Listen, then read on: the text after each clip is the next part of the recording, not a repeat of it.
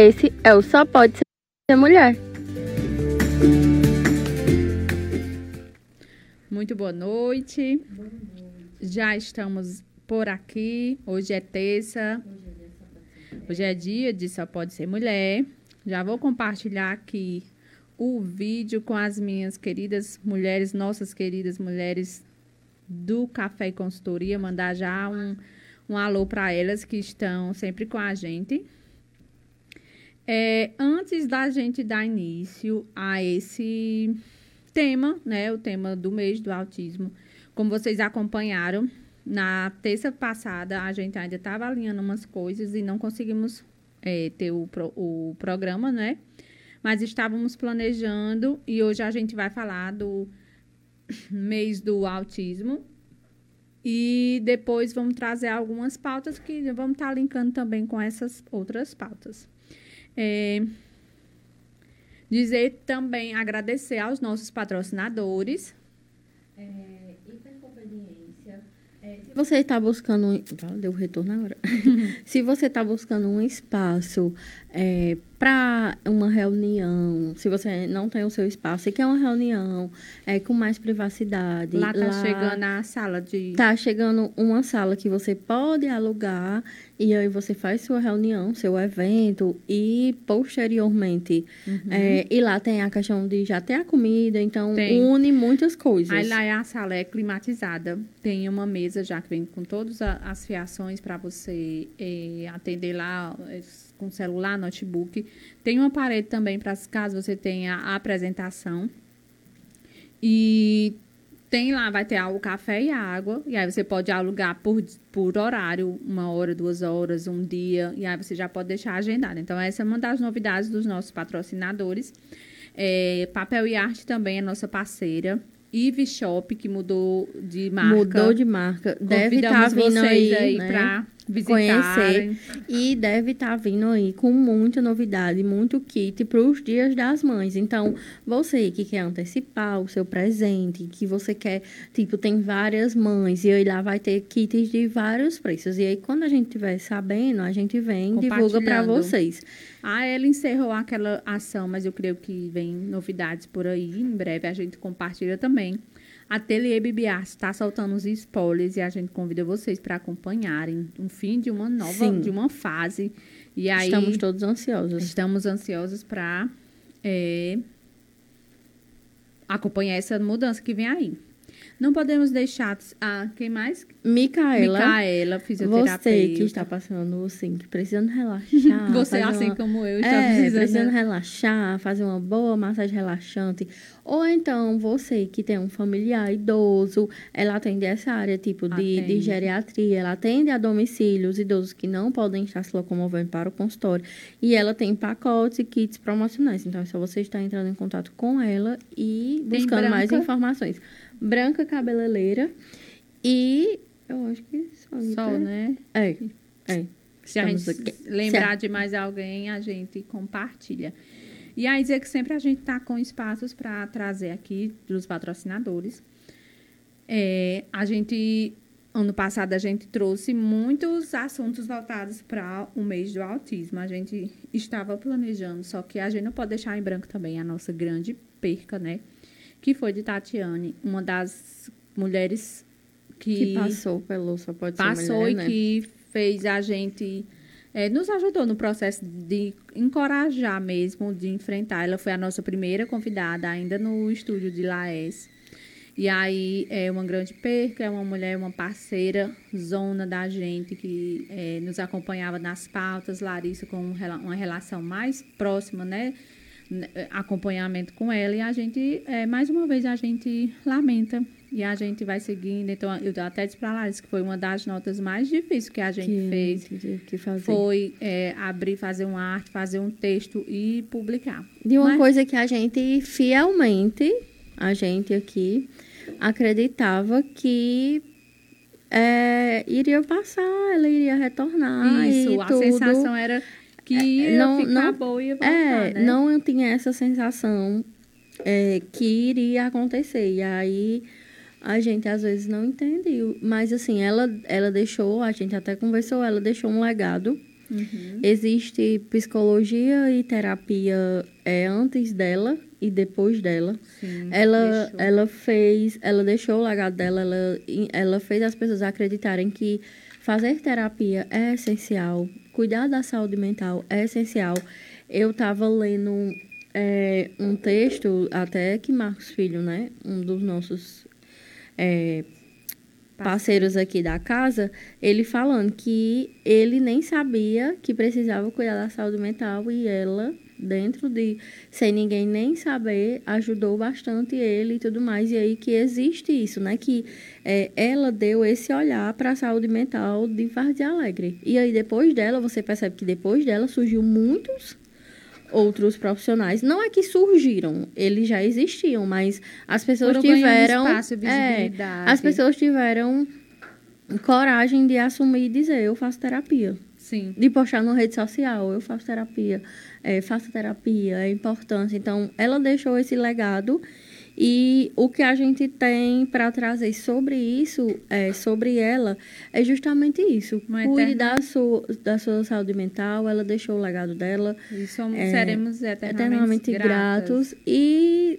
é, Deus tem um propósito né, para tudo e acredito que onde ela estiver, ela está em paz e acredito que ela fez o, o papel dela aqui e pegando ainda da, da, desse, dessa pauta e já indo para o nosso tema, que é o autismo, como vocês sabem, a gente já trouxe mães, a gente já trouxe profissionais.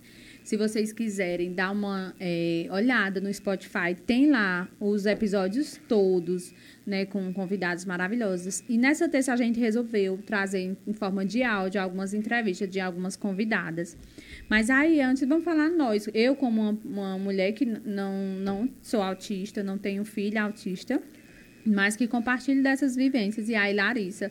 E aí, falando que a gente não iria sair do nicho de Tatiana, foi ela, se eu não me engano, que foi. chegou ao seu. A, a suspeita diagnóstico? do diagnóstico. diagnóstico. Ela é quem diagnostica, é quem dá o laudo mesmo é o neuro, né? Uhum. Mas aí ela que, dentro do processo terapêutico, ela sinalizou que poderia existir e aí aquela um autismo. aquela parte do autismo que é na vida adulta já foi com quantos é, anos? É o diagnóstico tardio, tardio, né? Eu assim, é o primeiro diagnóstico que ela dá, o laudo para levar para o neuro é datado de 2020. Hum. Então eu tinha o quê? 23, que é no início de, de 2020. Uhum. Então, ele, esse tardio. E aí a gente volta para uma temática do autismo, que é a invisibilidade uhum. feminina dentro do autismo. Que o autismo, hoje ele está ganhando novas cores, mas uhum. quando a uhum. gente fez a campanha ano passado, lembra que era só azul? Só azul. Porque, em regra, tinha a predominância em homens. E o aí. O mês ainda continua com a campanha. Sim, né? continua, é o, mesmo, é o mesmo mês. O azul ele ainda é, é, De meninos, né? Maior. É maior. Só que aí tem a questão de que aí a gente entra na pauta do empoderamento feminino e da necessidade da gente tratar é, as pessoas iguais, né? Tentar uhum. buscar essa igualdade. Por quê? Por que, que o autismo ele é invisível? muitas vezes nas mulheres. Porque, em regra, quando uma mulher é tímida, é normal. Quando a mulher é mais retraída, não gosta muito de sair, não gosta muito de ter contato social, não gosta muito de, de relacionamentos, é mais na dela, é normal. Não se estranha tanto, não se levanta a hipótese.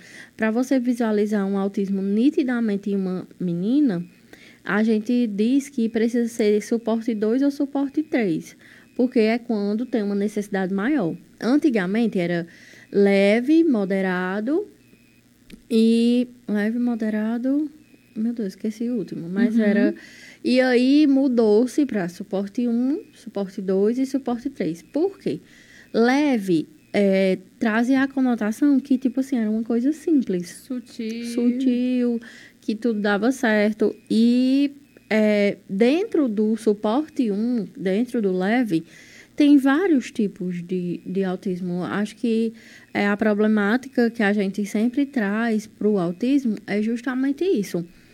A gente tem, tipo, eu tenho convivência com uma pessoa que não é diagnosticada, mas a gente diz que tem todos os traços e que no processo terapêutico dela ela vai descobrir que é, mas ela funciona de uma forma eu já, eu sou suporte 1, mas eu já funciono de outra forma. E a importância de, de se conhecer né, nessa questão assim, do autismo, de suporte 1, suporte 2, é os tipos de terapia que você vai precisar, a forma que você vai precisar. Às vezes, tipo assim, o básico, o geral que a gente pode compreender é a dificuldade social, de socializar. Pessoas uhum. autistas, independente se for suporte 1, 2 ou 3, têm a dificuldade de socialização de ciclos de amizade, são pessoas mais retraídas, é, para sentir num ambiente confortável, é, precisa estar, tá, tipo assim, mentalmente preparada para aquilo, enfim, várias questões. E aí, é, o suporte 1, suporte 2 e suporte 3, ele vai entrar nisso. O quão o nível de dificuldade social e de comunicação essa pessoa diagnosticada tem. E aí, a gente eu acho que principalmente o diagnóstico tardio, a gente julga.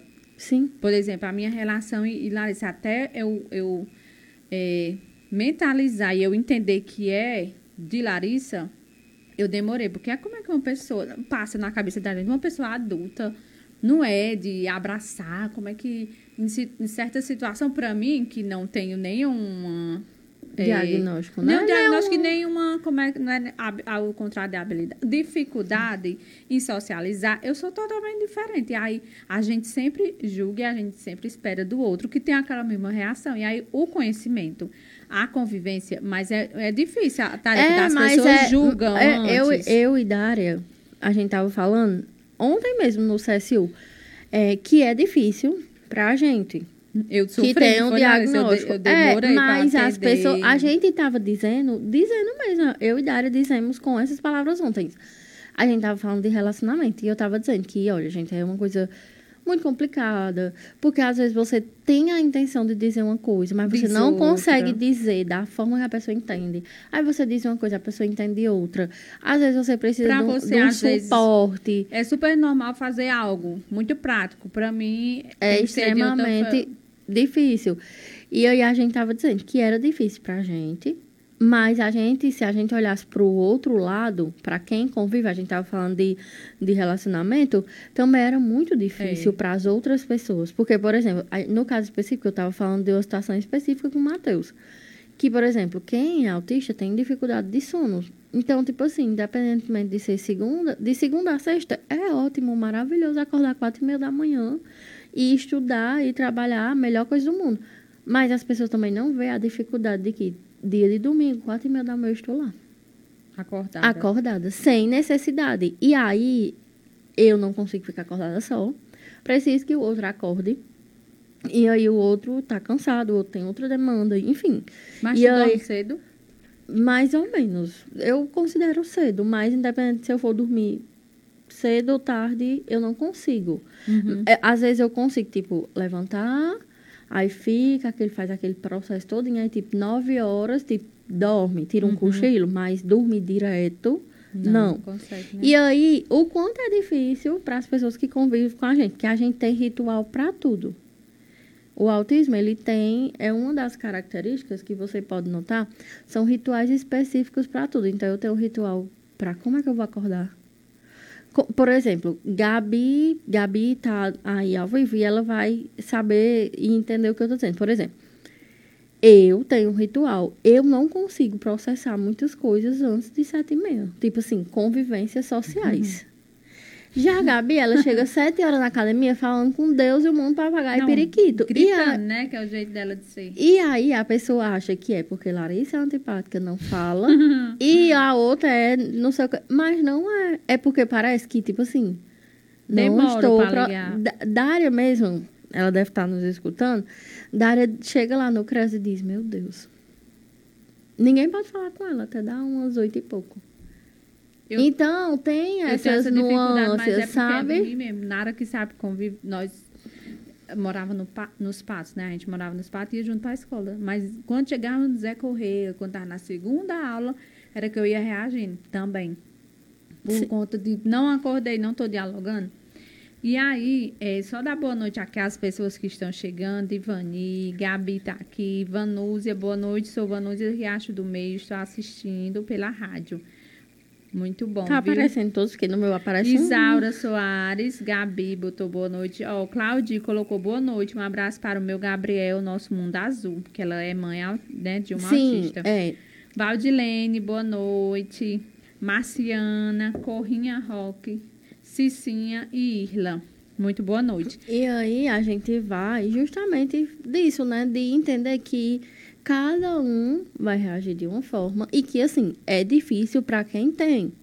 Mas a gente, enquanto suporte 1, porque quem, eu não posso falar suporte 2 suporte 3, porque é não é no meu lugar de fala. Mas quem é do suporte 1 também precisa entender que também é difícil para as pessoas que convivem com a gente conviver com aquilo, porque você pode explicar mil vezes, mas a pessoa nunca vai entender. Por exemplo, eu lembro muito a primeira vez que eu queria explicar uma coisa a Matheus, e eu não sabia explicar. E eu precisei que ele fosse comigo para terapia para a Tatiana explicar. E era uma uhum. coisa que, quando terminou, ele ficou assim: Mas era só isso? Uhum. Era só tu dizer que tinha dado certo. Não precisava chegar nessa proporção. Mas, assim, e aí a pessoa explica e é difícil para o outro. Porque quando você chega tá para outra pessoa né? e diz: Ei, vamos na terapia comigo, a pessoa vai: Hã? Quê? Não, minha filha.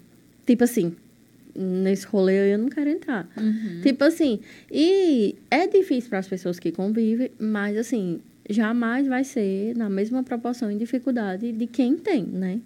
Porque tem todas essas pautas. E aí, eu acho que para a gente explicar e começar é, falando, a gente vai escutar um áudio de Duda, né? Que é uma das profissionais colaboradores do Só Pode Ser Mulher é, e aí ela vai passar. São uma sequência de áudios Eduardo, e ela vai é explicar.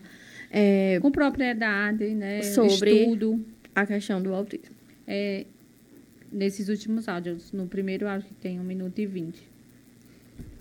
Boa noite, gente. Boa noite para todo mundo que está ouvindo. Boa noite para as meninas Rony e Larissa. É sempre um prazer colaborar de alguma forma, né, com esse projeto incrível que eu Só Pode Ser Mulher. É, e hoje eu vim falar um pouquinho, né, através desse áudio, sobre a invisibilidade do autismo feminino, né? A gente sabe que o transtorno do espectro, espectro autista é, tem uma maior predominância em indivíduos do sexo masculino, né? Mas estudos apontam a dificuldade de identificar é, esses sintomas dentro do espectro nas mulheres. E isso faz, inclusive, com que o diagnóstico seja ou muito tardio ou nem, nem chegue, né? Então, hoje a gente já tem muitos estudos que apontam que talvez essa diferença nem seja tão grande, né?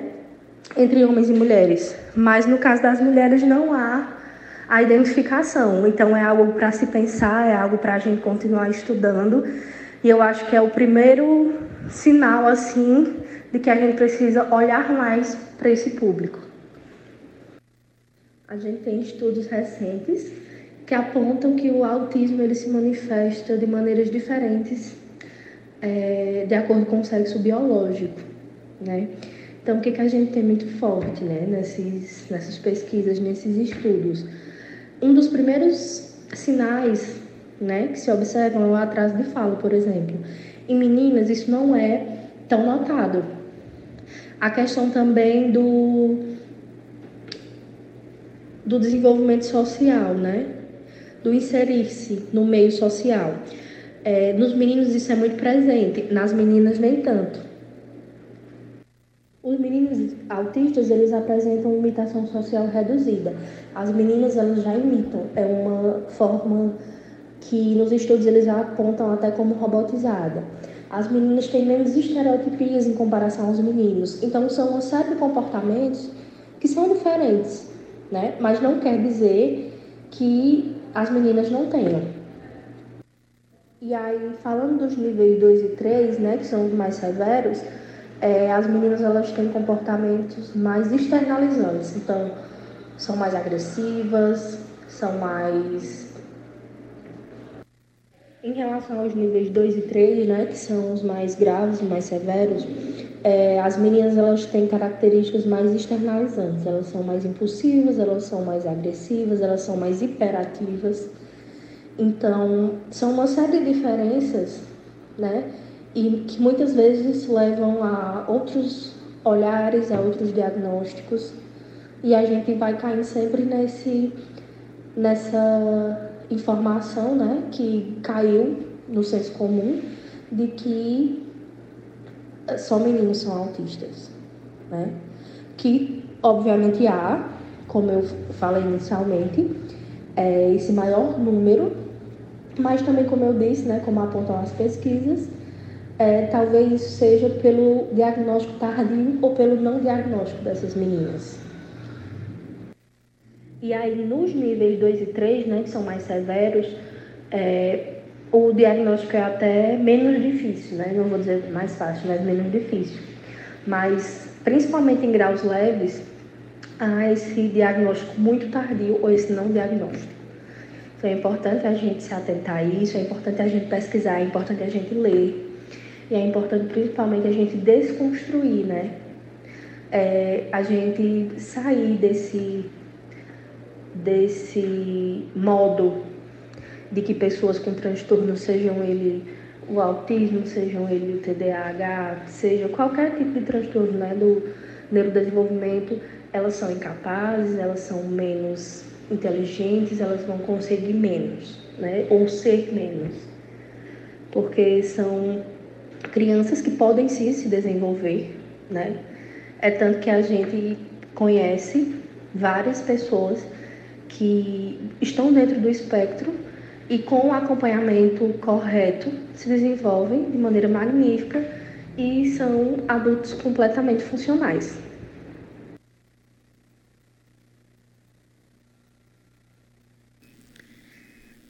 É, e, aí, e aí, né, escutamos Judo falando sobre isso que a gente ia falando, falando, né? Sobre a questão da invisibilidade, do diagnóstico que as meninas ela tem essa robotização que consegue mascarar com mais facilidade, mas é engraçado é quando a gente descobre o, a, essas coisas aí a gente fica pensando é, sobre tipo o quanto a gente fazia certas coisas lá atrás e a gente só entende depois, depois como né? a gente é neurotípico é, a gente funciona de uma forma diferente é, a gente vê. Eu lembro que, por exemplo, quando eu descobri, aí eu e a minha mãe, meu pai, todo mundo, é, falou assim, ah, Larissa, então agora a gente descobriu porque é que quando na adolescência tu se comunicava com a gente por carta.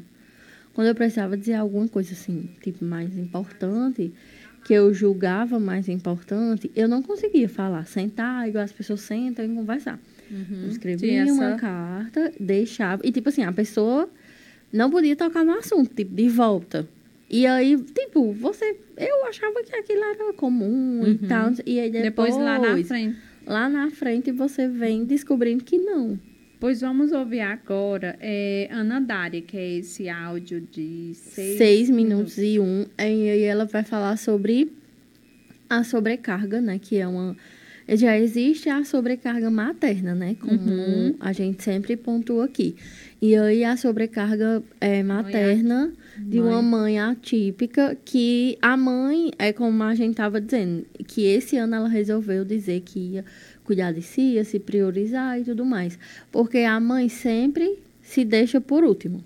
É primeiro o filho, aí depois o marido, depois a casa, depois, depois, né? depois tudo, depois a, a mulher lá, lá no final. E aí, uma vivência de uma mãe atípica tem mais desafios, né? Alguns desafios a mais. E aí a gente vai falar, e ela vai falar com mais propriedade sobre essa questão de, da sobrecarga na mãe atípica. Boa noite a todos os ouvintes do podcast Só Pode Ser Mulher. É um prazer estar mais uma vez participando, né, desse programa que eu gosto tanto com essas duas meninas que estão na frente, duas grandes mulheres, as quais eu tenho uma grande admiração, né, Larissa e Roana. E sempre é um prazer estar participando com vocês desses momentos de discussões, né, de construções na nossa vida. E hoje é um, um, um, dia muito especial também, né? Que é o mês de abril a gente vem falar sobre o mês da conscientização, sobre o autismo. E é muito importante que todas, todos, né? Todos os ouvintes tenham a oportunidade de saber um pouco sobre o que é o autismo, né? Sobre o que as mães atípicas como eu passam, né? Durante um bom processo da vida e hoje eu venho falar um pouco sobre a questão da sobrecarga mental da mãe atípica, né? É, muitas vezes as pessoas veem né, de fora e pensam assim, como é fácil, como ela lidar bem com essa questão, né? Será que ela não, não viveu o luto, né? Não vivenciou a fase do, do temido diagnóstico? E a gente vem para estar tá falando um pouco sobre isso, né? Essa questão de, de ser difícil, né? De ser uma rotina super exaustiva. É uma rotina em que a gente tem que estar tá diariamente em consultórios, em clínicas, né? Em, em, na questão das terapias, né? Dos nossos filhos, levando e trazendo para psicopedagogo, psicólogo, terapeuta ocupacional, fonoaudiólogo, o, o próprio, os próprios médicos, né, também, como também outras, incluí-los em outras atividades físicas, então também fica a questão da semana super corrida, né? E isso vai causando uma certa exaustão, né? No, no cuidador, nessa pessoa que está prestando esses cuidados à, à, à criança ou adolescente autista, né? A pessoa com a pessoa com TEA. E nesse caso, a, a maioria das vezes, né, é, é a, essa sobrecarga é na mãe. Então, por isso é muito é interessante nesse mês de abril a gente falar também, né, sobre esses cuidados que as mães têm que ter com elas, né, com nós mesmas. A questão de ter um tempo para a gente fazer, buscar fazer algo que a gente goste, que nos faça bem, realmente a questão do cuidado, do cuidado físico, né? Do cuidado emocional, de um lazer. Eu sei que é muito difícil, né? A gente às vezes não tem nem tempo, nem condições financeiras, muitas pessoas, né? E a correria e tudo vai acarretando em condições piores, né? A pessoa fica cada vez mais sobrecarregada, mais cansada, fica mentalmente, né? cansada. E isso não é bom, porque não vai. O, o, os nossos filhos né, não vão ter um acompanhamento se a pessoa cuidadora estiver adoentada. Então, por isso que é muito interessante que a gente tire um tempinho para a gente, que a gente tente, de alguma forma, fazer algo por nós, né? Por nós mães, por nós cuidadores, que, consequentemente, vamos estar fazendo também por nossos filhos. Então, meninas, assim, eu deixo aqui o recado, né, para essas mães que mesmo com, com esse dia a dia tão difícil, tão corrido, né, com um diagnóstico que também é muito difícil quando a gente recebe, assim que a gente recebe esse diagnóstico, mas é sempre bom lembrar que o diagnóstico é um ponto de partida, né, como nossa colega Larissa gosta de falar. É, ele é um ponto de partida para que a gente consiga né, ter uma melhor qualidade de vida, ofertar essa qualidade melhor de vida para os nossos filhos e os nossos parentes. E que a gente tente estar bem, né? Tente fazer por onde, é, que essa sobrecarga. Muitas vezes a gente não tem é, rede de apoio, né? Mas as que têm rede de apoio, tentar né, dividir algumas responsabilidades, ou quando estiver em dias piores, né, chamar um, um, parente, uma pessoa também que seja responsável por essa criança, esse adolescente, e dividir, né, para não ficar tudo é, em cima dessa cuidadora e ter danos piores, né? Se a pessoa não está bem, se a mãe não está bem, essa criança também não vai estar bem. Então, de ponto de partida, né, aceitar esse diagnóstico, buscar um tratamento, uma intervenção precoce para essa criança. E que a partir dali né, vá conseguindo enfrentar os desafios, as dificuldades que vai ter, né, ao longo, ao longo da, da dessa jornada e não esquecer, né, que, que é o principal, o cuidar de si. Tentar sempre que possível tirar um tempo para si, cuidar de si, para que assim tanto a mãe cuidadora como o filho estejam bem e consigam né, lidar com esses desafios da vida atípica. É, foi um prazer mais uma vez estar participando com vocês. E um abraço para todos os ouvintes, né? E para a Ruana e para a Larissa. Pronto. E já pra, pegando o gancho, a gente vai ouvir também agora o áudio da Claudi, que é, ela faz parte do Café. É esse último áudio de 1 minuto e 3. Ela faz parte do Café Empreendedor e mandou o áudio. E ela também é uma mãe atípica, né? Vamos ouvi-la. É um minuto e três. Esse último que eu botei, Claudi, o último. Lá embaixo. Meu nome é Claudia Oliveira, sou mãe do João Vitor Gabriel. É, ele é autista, foi diagnosticado em 2022. É, as nossas dificuldades começaram quando ele estava nos primeiros anos na escola, na fala dele, né? E as professoras me pediram para levar para a fono. E daí para cá, né, nesse decorrer do tempo, ele começou a passar no CAPES e passou no neuro, e o neuro diagnosticou o autismo nele. E depois eu também precisei de ajuda, estou passando também no CAPES, no qual nós pais muitas vezes é preciso para saber como viver esse mundo azul deles, né? Então, hoje, graças a Deus, o meu mundo azul é Gabriel e eu sou uma mãe que busco é, interagir e ter conhecimento e estar bem para cuidar do meu filho. Pronto. E aí eu, eu, vou pegar essa fala dela, que ela disse que foi na escola. Sim. Que a professora identificou através da fala. Que é as primeiras né? interações, né, sociais, uhum. assim, mais intensas, vamos a gente dizer sabe assim. que cada criança, eu estou dizendo isso como mãe, cada criança tem seu tempo. É, por exemplo, começou a andar só com um ano e um mês, mas tem criança que o bebê com 10 meses que já anda, né? Cada criança tem seu tempo. Mas se você percebeu que não está ali é, é, desenvolvendo a eu fala, acho que assim vale a pena procurar vale a na pena escola procurar. as professoras e aí a gente mais, né, com precisão. É, porque elas têm assim.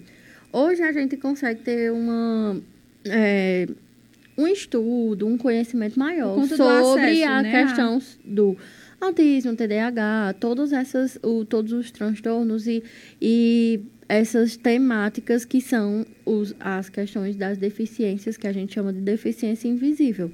Porque se você olhar olho nu, você não vai ver nenhuma nada uhum. ali que nenhum estereótipo físico que lhe traga, lhe remeta a isso.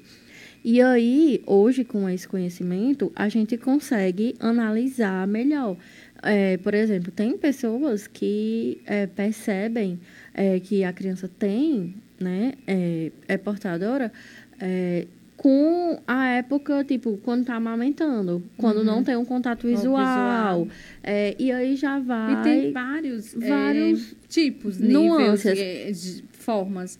Por exemplo, já tem, eu acompanhava muito sobre o autismo, porque quando eu trabalhava em Fortaleza, o meu chefe, o dono da empresa, ele tem um filho autista. E ele sempre gostou de estudar, de compartilhar, tanto que ele faz parte do Fortaleza Azul, não sei se tu uhum, já viu. Sim.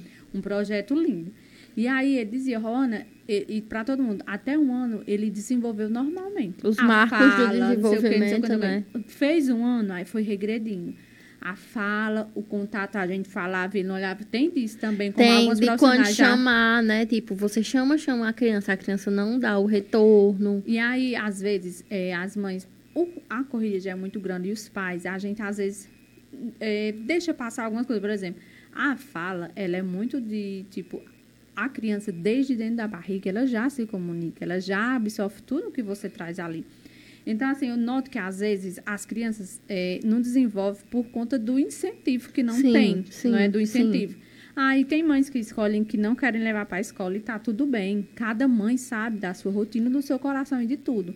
Mas as atividades que uma a gente já trouxe psicopedagoga, Sim. psicóloga, que elas influenciam, As meninas né? da educação. E também, a gente também tem que ver que, por exemplo, o uso excessivo de tela que a gente já trouxe aqui, não é que causa, jamais vai ser o causador, até porque é uma coisa Isso. genética. Uhum. Mas, às vezes, ele massacra muito, porque hoje as crianças estão tipo, sem ter aquela, por exemplo, antigamente minha mãe, minha irmã tá grávida, né?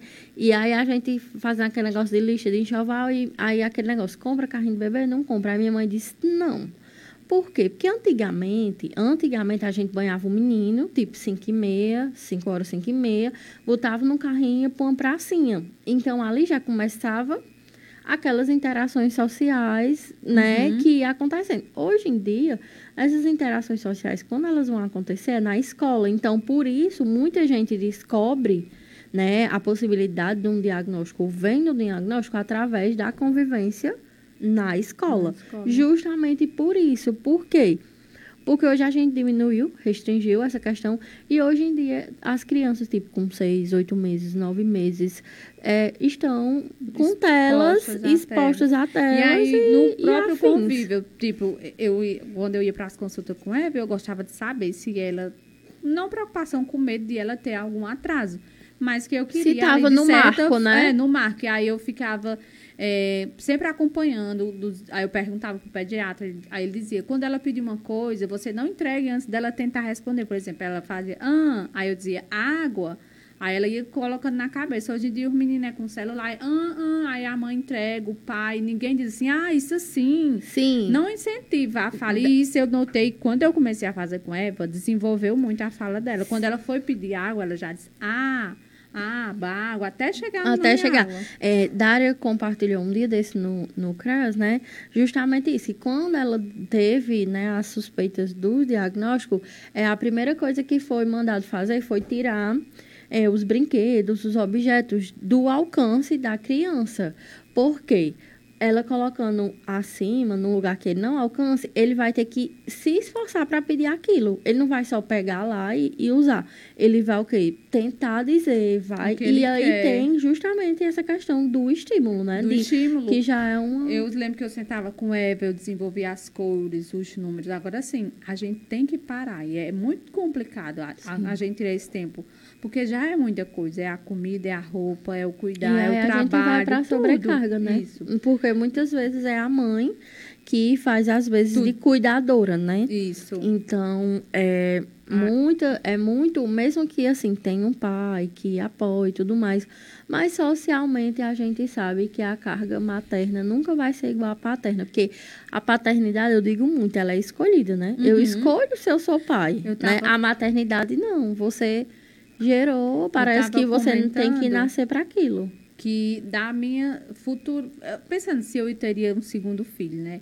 E aí eu levo nesse para terapia, aí eu aí eu comentei assim, porque na minha vida vai mudar tudo, na, na vida de Janal, e claro, ele vai ter que trabalhar mais, ele vai em algum, em algum momento vai mudar a vida dele. Mas se for para ter um filho hoje, ele tem, e não muda nada na rotina dele.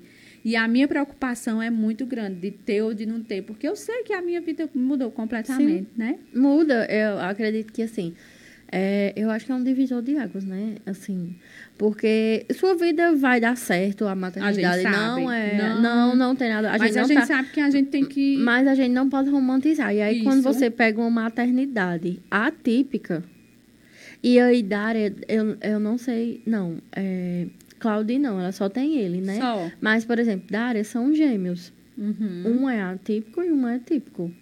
Então, é, ainda tem esse rebolado. Tem. Porque é, é um jogo de cintura. É o jogo de cintura que, por exemplo, é, parece que tudo é para um e para o outro não. E aí a mãe, quando tem dois, três filhos, já tem essa competição uhum. entre os irmãos, né? Que é, eu acho que é normal. Lá em casa, pelo menos, tem. Eu sempre digo que minha mãe gosta mais do meu irmão e aquela uhum. coisa toda. Mas imagina numa situação dessa, que é, tem um que precisa de um suporte maior. E aí, aquela, cadê, a, como é que fica a cabecinha Daquela outra da criança. outra? Que às vezes não entende, né? Porque é que as coisas acontecem dessa forma. E, e enfim, toda uma, uma coisa. E aí a sobrecarga chega. É muito a gente é sobrecarregada. Então, uhum.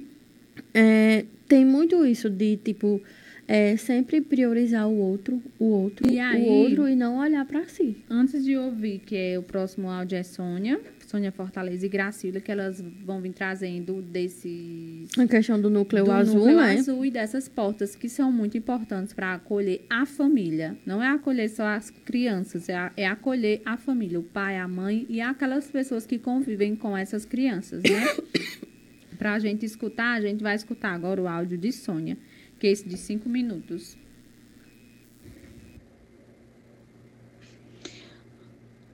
Olá, Juana e Larissa. Olá a todos que participam e escutam do Só Pode Ser Mulher. Aqui quem fala é Sônia Fortaleza. E hoje eu, a convite de Juana, estou aqui para falar né, do nosso Abril Azul, aqui no nosso município. Abril que é o mês de conscientização do autismo, né?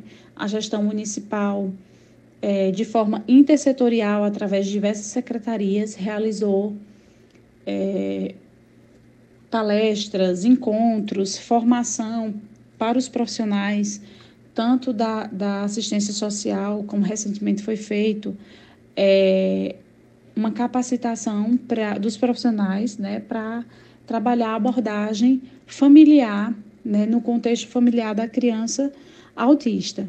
Aqui no nosso município, algo inédito, inclusive no estado, nós temos o Núcleo Azul, que é um núcleo especializado muito profissional, com uma sala de integração sensorial inserido dentro do CAPS. Então, somos o único CAPS do estado do Ceará a possuir esse equipamento, algo inédito, certo? Para aqui, para a nossa região, para o nosso estado. E nosso desejo é que isso se multiplique em outros municípios, porque a gente sabe da demanda é, gritante né, do, dos diagnósticos de autismo e ao mesmo tempo que o serviço público ele tem que estar preparado para poder acolher essa criança, acolher essa família.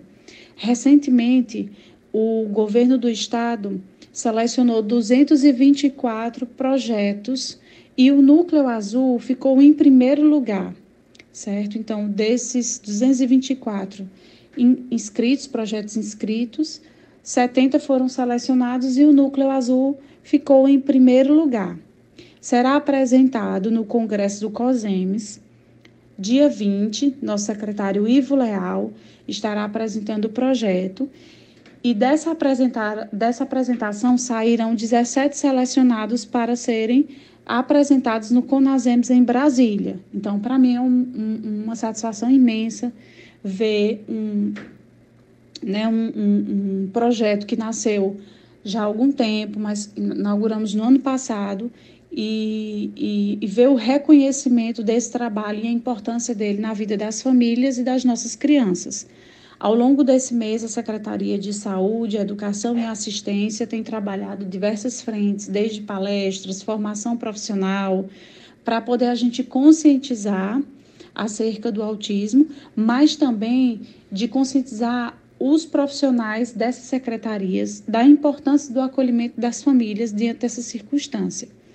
Então, Juana e Larissa, é, nesse mês de conscientização, a gente é, tem aí desenvolvido esse trabalho no Núcleo Azul, certo? Um, um trabalho, um projeto que me dá muita satisfação, muito orgulho por, por, por a gente ter tido essa sensibilidade e esse olhar. E gostaria muito de agradecer também, principalmente, ao empenho de Ivo, de Zé Helder, aos profissionais do CAPS, aos profissionais do núcleo, que diariamente constrói uma rotina na instituição de muito equilíbrio, de atendimento com resolutividade, cuidando das nossas crianças, cuidando das famílias em geral. Então, isso o CAPS e, e, o Núcleo Azul, na pessoa da Cristina, que hoje é coordenadora do CAPS, e a Amanda, que está coordenando o núcleo, são pessoas muito inteligentes, empenhadas e que estão à frente dessas, desses dois setores aí da nossa Secretaria de Saúde, cuidando da saúde mental de nossas crianças, algo que é muito importante para esse momento. E o que depender de mim, nós estaremos investindo, ampliando os atendimentos. Recentemente ampliamos o atendimento da psiquiatra infantil, que estava direcionada para o núcleo, houve a ampliação. A gente também está em busca. Recentemente tivemos o, o contato de uma fonoaudióloga para também vir a ficar exclusivamente no núcleo. Então, o, estamos sempre empenhados em poder melhorar a condição de atendimento, ampliar o nosso atendimento para que a gente possa atender o número máximo de crianças e que a gente também tenha a eficácia no cuidado, no tratamento que cada um merece. Muito obrigada, Ruana. Parabéns a você e a Larissa pelo trabalho à frente do Só Pode Ser Mulher. Um forte abraço em todos vocês em todas as crianças do nosso município. Agradecer a Sônia, sempre é, acompanha a gente e compartilha desses projetos. É uma iniciativa dela aqui na nossa cidade. O Núcleo Azul é referência, como ela disse. As capacitações, inclusive Larissa foi palestrante. É muito importante essa capacitação para os profissionais estarem aptos né, a atender essas famílias e essas crianças em todos esses, esses setores. E aí reuniram, né, essas ações reuniram muitas pessoas e profissionais, onde absorveram o máximo de conteúdo. E a gente vai ouvir agora Gracila. Que é este de três minutos. Três minutos.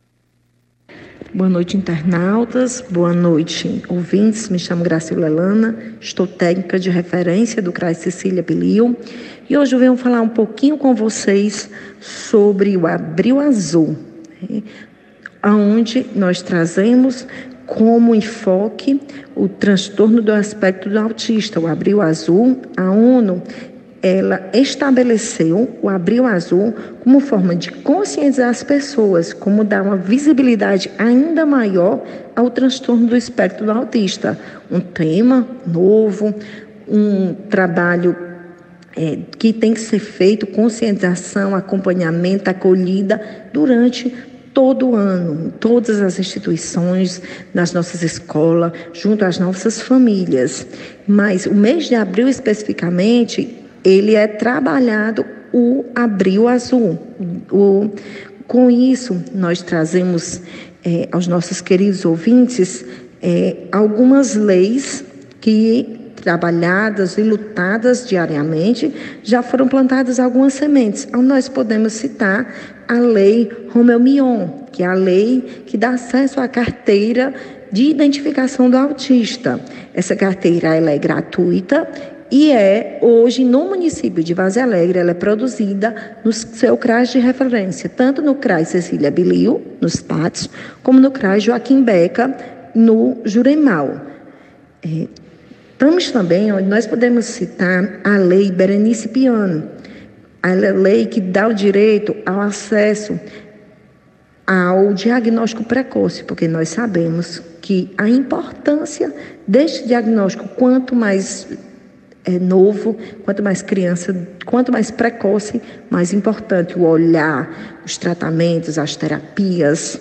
É, dentre é, algumas leis já galgadas, nós também podemos citar a Lei 3.370 de 2016, que é a, a redução da jornada de trabalho dos servidores que têm o seu filho, que, tem, que é o cuidador do da criança com espectro de autista.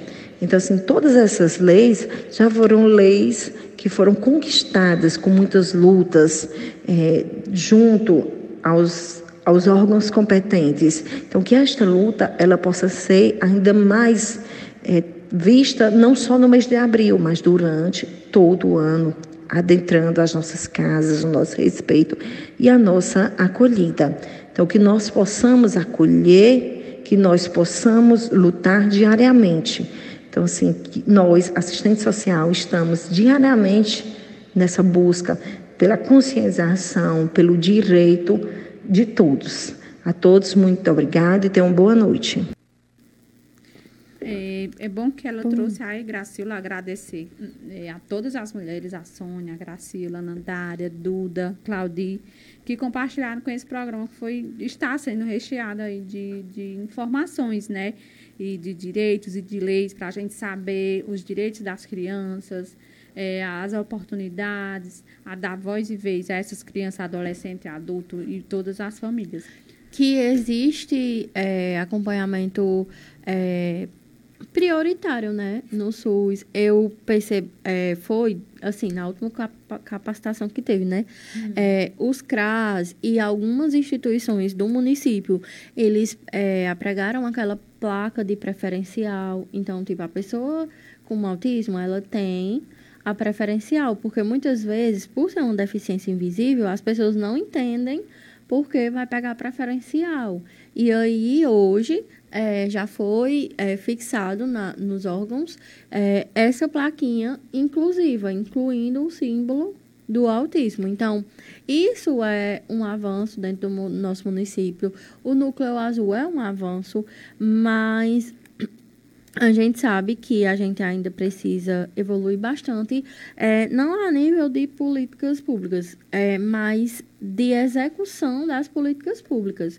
É, e também uma conscientização é, das pessoas, né, das pessoas do, no geral, da sociedade, é, em relação a, a essa vivência, a essa deficiência é, o preconceito que existem, as falas capacitistas que existem, porque, tipo assim, muitas vezes as pessoas dizem, ah, mas como é que ela é autista e ela se formou? Como é que ela é autista e ela é advogada? Como é que ela é autista e não sei o quê? E parece que ter autismo, é receber um laudo, um diagnóstico, é como se assim, a invalidez viesse ali e não, não tivesse mais nada. E não.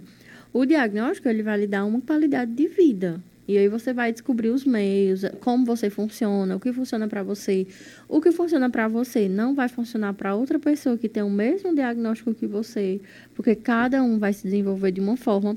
Então, é, hoje a gente queria falar justamente disso. E aí tem um comentário que eu vou. Da a Evanildo, gente vai. Né? É, de Evanildo. Tem uma mãe pedindo para vocês explicarem dislexia e TDAH e autismo. Quais, assim, é, os principais sinais, né?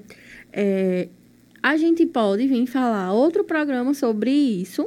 A gente vai explicar bem por cima, porque não somos né, técnicas nisso. Mas o TDAH, ele tem a questão da imperatividade. É, ele tem a, o, não, o não foco. Afeta na habilidade da atenção do indivíduo né? Por exemplo, o autismo já tem a questão do hiperfoco, só que a gente precisa ter um cuidado, por quê? Porque o autismo, ele nunca vem só, ele sempre vem associado com outra coisa. Então, a pessoa pode ter autismo e TDAH. E aí você não vai conseguir é, fazer essa diferenciação é, a gente como leiga não vai conseguir. É, a dislexia, ela é um, ela tá ligada especificadamente à escrita, à escrita e linguagem. Linguagem, né? Tipo, você trocar, tá escrevendo Aí o P, você vai escrever a bolinha para frente, você escreve a, a bolinha como se trocar fosse um espelho. A ordem das frases trocar, também, das, trocar a ordem das frases. Das letras. Tipo, confundir o V com F, fazer essas trocas é, nesse sentido. Então, a, a, a dislexia, ela tá restrita ao campo da linguagem da escrita. Da escrita. Já o, o TDAH é a questão da não atenção, afeta a questão a habilidade, né? De, de da habilidade. Focar numa coisa só. Numa coisa só. E o autismo, ele vai estar relacionado com a dificuldade de socialização. E aí, aí vai depender dos suportes, né? Aí tem a, Suporte, fa tem a os... fala, o atraso na fala. Locomoção. É, locomoção. Coordenação motora. Toda, todas as coisas. E aí tem os autismos verbais, né? Que são os altamente funcionais. Tem o não verbal. É, é, a questão é a dificuldade. Mesmo você falando mas você tem dificuldade na comunicação. São pessoas extremamente literais, práticas, o que para uma coisa é muito emocional, para outra pessoa é super prático. É, são pessoas extremamente que precisam de rotinas, que têm.